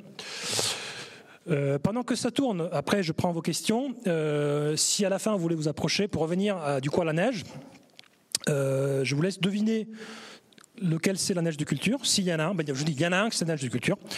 il y en a un, c'est du, du sucre voilà, donc là vous pouvez aller chercher le sucre. Euh, les autres c'est de la neige de piste tranquillement ou de hors piste. Il y a euh, des faces planes, du givre euh, que quelqu'un aime bien, la neige de culture bien sûr, neige fraîche également. Et là vous pouvez voir, donc c'est grossi de 20 fois. Hein, ces échantillons, imaginez l'échantillon à la base, il a été, il a été mis au froid, il a été, il a été analysé et là grossi de 20 fois pour faire les échantillons qu'on vous montre. Bon, vous avez compris qu'on a pris un vrai expert qui pourrait, je pense, tenir une nuit euh, sur le sujet. Merci, on, va y voir quand même beaucoup plus clair. Est-ce qu'il y a euh, peut-être encore euh, une ou deux questions et on va vous laisser rentrer, il est déjà tard. Quelle quantité de neige pour de la glace? Ça dépend du temps que tu laisses pour le stockage, pour le tassement. Avec un mètre, tu fais de la glace. Hein. Avec un mètre de neige sur 10 euh, ans, tu auras de la glace à la fin, avec le tassement naturel de la neige. Par contre, il faut que la neige ne fonde pas, parce qu'un mètre, ça va partir assez facilement. Donc, à, long terme, oui, c'est vrai. Il y a à peu près un facteur 100. Parce que, à très long terme, oui. À très long terme, oui. Euh, par contre, euh, c'est vraiment, ça peut faire même 5 cm. Hein. ça, dépend vraiment des conditions. Mais avec un tassement moyen général, oui, on peut dire qu'il y a un facteur 100 entre la neige au départ, s'il n'y a absolument pas de fonte, et la neige euh, et la, glace qu'on obtient à la fin. Et moi, j'ai une question aussi par rapport au modèle d'évolution des températures, on l'a vu. Euh, est-ce qu'il y a des projets qui travaillent sur de la neige de culture qui pourrait être produite à 5, 10 degrés, voilà, des températures comme on a vécu euh, d'ailleurs la deuxième semaine de Noël ici dans la vallée? Ah, Il y a des systèmes qui existent. En fait, aujourd'hui, il y a sans parler des skis d'hommes, ça c'est encore un peu à part, mais il y a deux technologies qui existent pour la neige. Les systèmes classiques que vous voyez en station, c'est les perches, les ventilateurs. Là, la température maximum de production humide, c'est moins 1 et encore plutôt moins 2. Au-delà, ça marche pas parce que ça fait de l'eau. Par contre, si on veut produire jusqu'à plus 10 ou même plus 15, on a des systèmes euh, parallèles qui s'appellent Snow Factory. Donc il y a quasiment tous les fabricants qui en produisent. Ça a été inventé dans les années 60 par les Israéliens. Ils appelaient ça les ICS, Ice Crushing Systems. Et en fait, euh, ça marche toujours aujourd'hui. Il y en a qui sont alimentés par panneaux solaires, il y en a euh, qui marchent sous vide pour augmenter la performance de production. Alors la différence principale, c'est, bah, il y en a deux c'est qu'avec un neigeur, on produit jusqu'à 100 mètres cubes heure. Avec ces machins-là, on produit 90 mètres cubes jour maximum. Donc c'est beaucoup moins performant en termes de quantité, tout en coûtant beaucoup plus cher. Donc un mètre cube de neige, il coûte, on a dit tout compris avec les investissements, 3 euros.